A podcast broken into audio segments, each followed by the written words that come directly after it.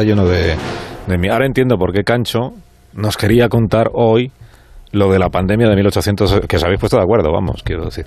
Claro, exacto. Me ha, dejado aquí lo que él, cómo tengo que dar paso a su historia de hoy, que dice, mira, hay una pandemia perdida en el tiempo, borrada casi por completo de la memoria colectiva e incluso de, de los registros fue la que sucedió entre 1889 y 1890, que tampoco ha pasado tanto tiempo. ¿eh? Ahora con Javier Cancho recordamos la historia de la gripe rusa, la gran desconocida.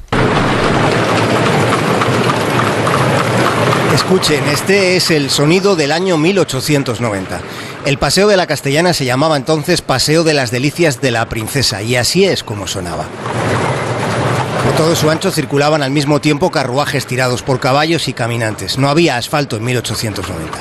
Y en aquel año pasó lo que en ocasiones posteriores volvería a suceder.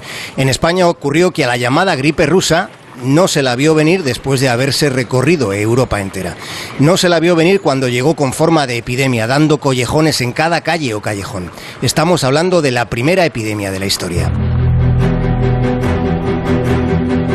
Se propagó con enorme rapidez y fue en el siglo XIX cuando la mayoría de los habitantes del mundo no iban más allá de su comarca de nacimiento.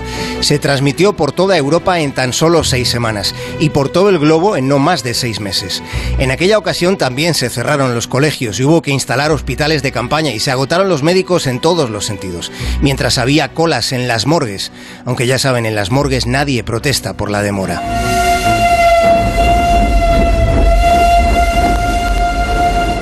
Se sospecha que fue de Siberia de donde vino el patógeno, aunque al respecto no haya consenso definitivo por indicios contradictorios. Sí se da por hecho que el virus viajó en ferrocarril, fue en tren como logró expandirse hasta el viejo continente.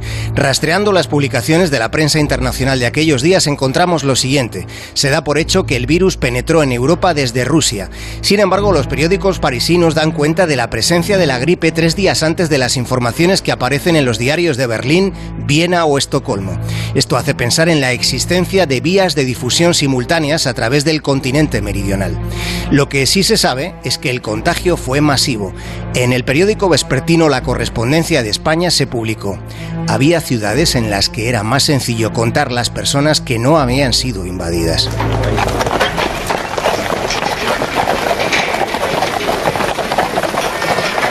Este otro sonido es el de los cascos de los caballos de carruaje junto al Big Ben. Es un sonido de 1890. El 5 de enero de aquel año la agencia Fabra informaba, la pandemia se propaga por Londres de una manera extraordinaria. El número de atacados es considerable, sobre todo en los barrios pobres de la orilla derecha del Támesis. La prensa fue clave para contar la historia de la pandemia más desconocida. En los periódicos de París se escribía, las defunciones por enfermedades inflamatorias de los órganos respiratorios son tres veces superiores a las del año pasado. ¿No les parece que todo esto nos suena demasiado?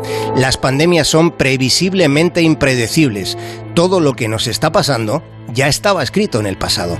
La investigadora española Sara García Ferrero calcula que durante el tiempo que duró aquello, en Madrid, el 65% de los muertos que hubo fueron por causa directa o indirecta de aquella enfermedad a la que aquí en España se la conoció como el trancazo.